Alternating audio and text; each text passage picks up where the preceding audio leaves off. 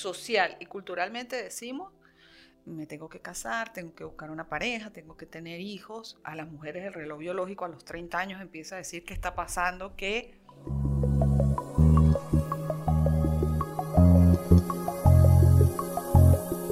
Bienvenidos a Frecuencia Samsara, el podcast de Videlma Rey Guerra y William Hernández. Arrancando segunda temporada de Videlma y este es un tema, el que se nos viene, es el tema pareja tema de tu especialidad, tema yo creo que la especialidad casi que, o, digamos experimentado por todos, ¿no? Así que bienvenida y abramos las puertas a, esta, a este viaje en pareja. Gracias, William. Hola a todos. Em, ciertamente el tema de pareja es un tema que, que nos mueve. Incluso ya aquí yo ya estoy movida por dentro, ¿no? Porque realmente hay tantas cosas que aprender, concientizar, mirar y, bueno, es, eh, el amor tiene sus grandes beneficios cuando nos da placer, cuando nos da alegría, cuando nos sentimos románticos, pero también es la causa de un desgaste emocional duro, fuerte, una montaña rusa gigantesca cuando, cuando aquello no está fluyendo y cuando no hemos entendido temas, apego, amor, dependencia. Entonces, ciertamente Ahora, mueve. Este, este, primer capítulo, eh, digamos que lo vamos a dedicar a, ¿por qué? ¿No? ¿Por qué? Porque si, si nacemos solos, y diría el dicho, el que solo anda, solo desanda, eh, venimos al mundo individual, individualmente, digamos que venimos dados de forma individual, nacemos, eh, nos desarrollamos, creo, conocemos lo que es eh, en la evolución algunas cosas relacionadas con la felicidad, con el logro, vamos desarrollándonos. ¿Dónde nace, en qué momento se nos ocurre decir que necesitamos una pareja? O sea, ¿en qué punto de la vida decimos, mira, claro, vamos, vamos allá al tema consciente, ¿no? Vamos al tema inconsciente, subconsciente. ¿En qué momento podría decir que, que ¿para qué? ¿Por qué? O sea, si estoy bien solo, me busco una pareja y luego resulto problemado a veces, en algunos, la mayoría de los casos, conocemos cosas que no conocíamos nosotros mismos. ¿A qué obedece esa, esa naturaleza humana de buscarse una pareja? Bueno, pues tú mismo lo has dicho, una naturaleza humana, ¿no? Que está muy ligada a la biología, porque el amor, el amor en un principio es netamente biológico, químico, ¿no? Cuando cuando miramos a alguien y sentimos como que esas miradas se cruzaron y se sintió algo internamente, ahí es la biología y la química operando ¿no? en nuestro corazón, cerebro. Y también hay una necesidad humana de, mm, de estar al lado de, de, ¿sí? de ser gregarios, de agruparnos. De, y la pareja eh, se siente como que es, eh, es aquello que va a venir a completar mi felicidad. Tú decías, estoy bien, me gradué, tengo un buen trabajo, tengo libertad, hago lo que quiero y sin embargo pasa aquella mirada, pasa aquella cosa y, ya quiero cambiar de inmediato, ya quiero verme eh, en un hogar, con una familia, con unos hijos, ya quiero, ahí necesariamente está operando un, instinto humano, ¿no? Una necesidad como de evolución y de creer que a esta felicidad que tengo en un primer momento le falta algo. O sea que podríamos comparar más o menos con el tema mm, animal, mm, digamos de, entrada, es decir, como, como, siendo racional y estando en un nivel evolutivo, eh, digamos, promedio, haber, haber hecho estudiado, haber eh, ido a una universidad o, o de pronto tener logros, todas estas cosas, eh, eh, un instinto que no conozco, que no reconozco, que no tengo consciente, me lleva a buscar pareja porque biológicamente lo, lo, está pidiendo, digamos, el cuerpo. Cuando hablamos de biología hablamos del cuerpo, ¿no? nuestra representación física. Eh, obedece como ese instinto más animal, ¿no? Eh, podría estar ligado también al tema de la, de la trascender a través de la, digamos, concepción y el tema de, la trascendencia generacional podría estar ligado también a eso un poco, ¿no? Pienso yo. Sí, eh, el, fin del, placer, ¿no? Porque pues eh, la, eh, el amor, el enamoramiento viene acompañado de esa necesidad de gozo, de placer. Y ese placer es el éxtasis eh, igual que lo, lo, puede producir una sustancia química, o sea, ese momento. Y de allí viene también la, el, fin de la especie, que es la procreación, ¿no? Entonces, todo viene como, como muy de la mano. Y, y, de hecho, en el universo nada está suelto. Sí. Todo, todo tiene un porqué, un para qué, y estamos unidos invisiblemente por, a todo. Entonces, básicamente serían dos cosas. Uno, aquella necesidad de placer que es una necesidad humana también, ¿no? El sentirme, wow, que esto es emocionante, es, genera el, goce de todos los sentidos.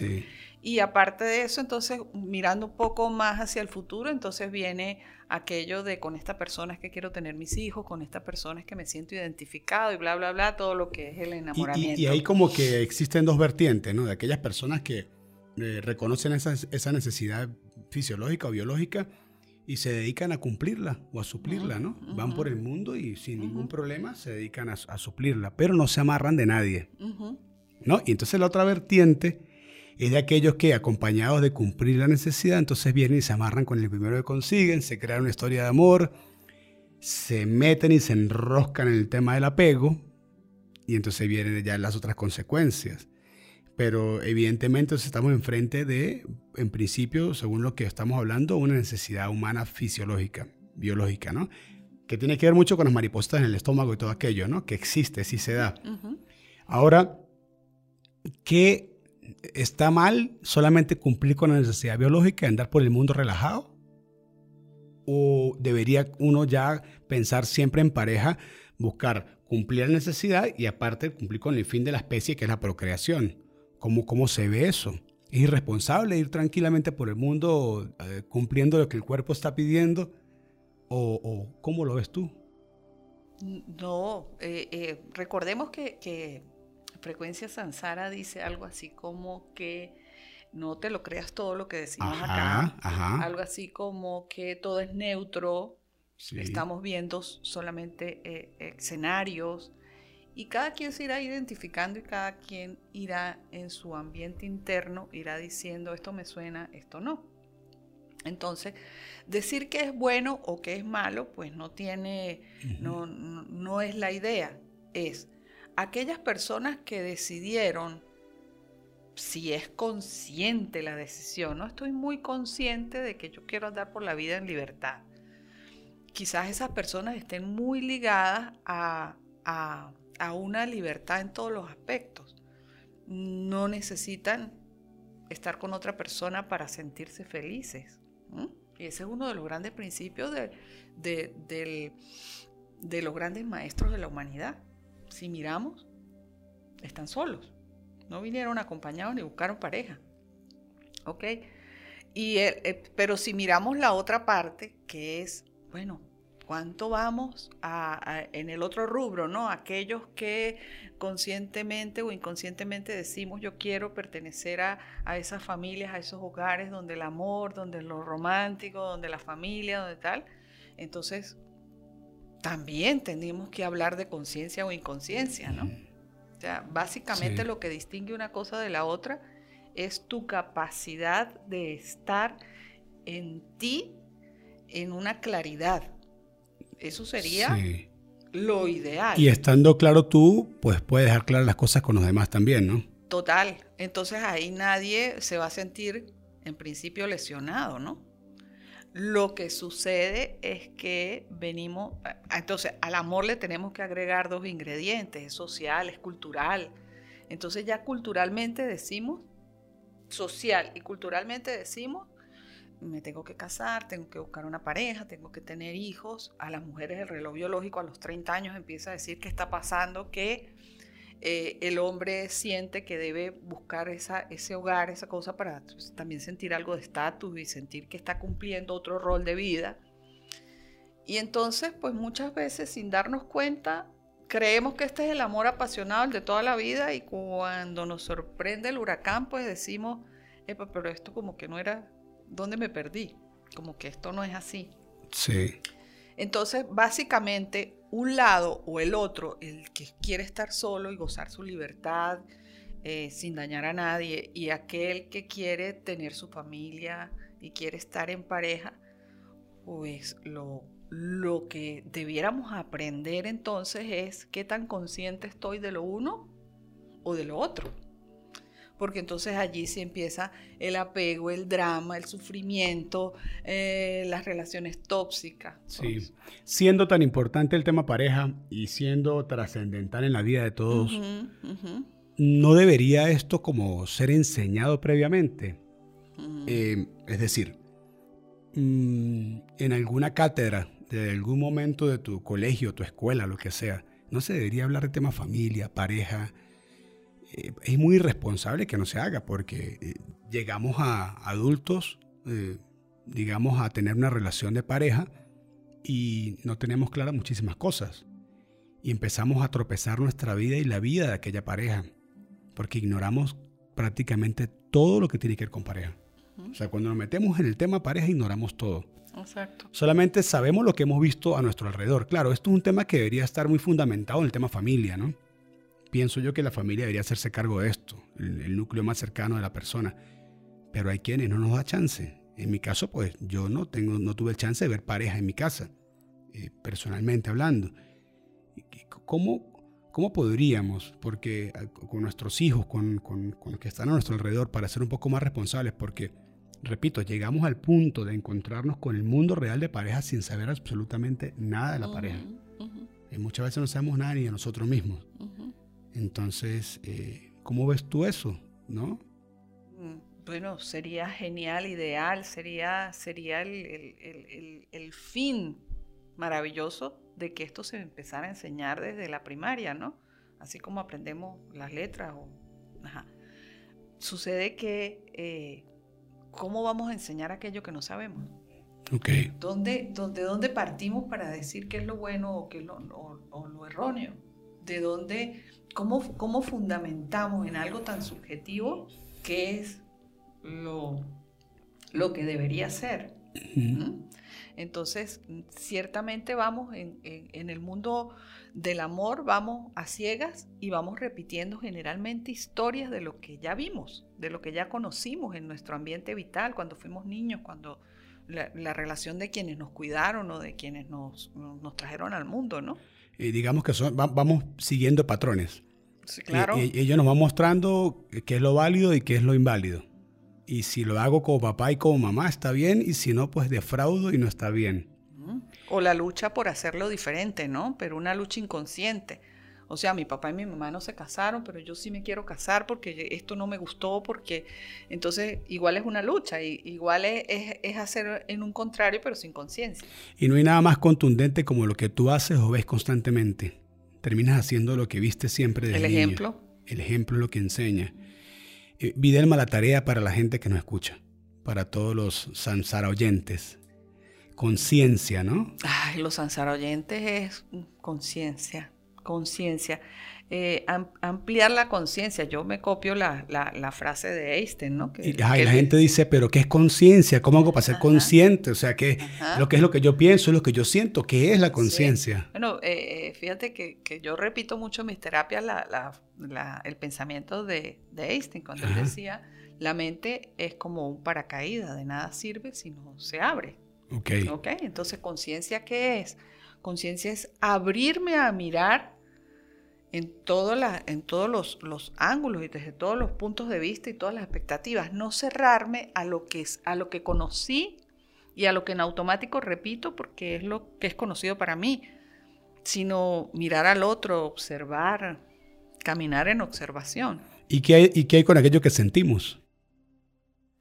Lo que sentimos forma parte de nuestro mundo interior y es aquella parte inconsciente donde está grabado todo, todo. Entonces aquello que sentimos está haciendo resonancia con aquello que está guardado en ese mundo nuestro, subconsciente. Y ese sentir, si aprendemos a interpretarlo, a mirarlo, a escucharlo, pues sencillamente dejamos aquí la, la dejamos de sufrir, dejamos de, de dramatizar todo, dejamos de, ese dolor agobiante de cuando estoy en, en guayabo, como decimos aquí, no qué guayabo tan grande tengo porque esto no está funcionando. Y, creo que todos hemos vivido la experiencia, aunque sea una vez en la vida, porque precisamente es un, hecho muy trascendental en la vida de todo ser humano. Y, también casi todos hemos podido palpar cuando estamos en una situación de pareja difícil y vamos a trabajar y aquel corazón se siente como que anda... Entonces sí es trascendental, pero es tan, tan trascendental que no lo, no lo miramos como debería ser mirado, ¿no?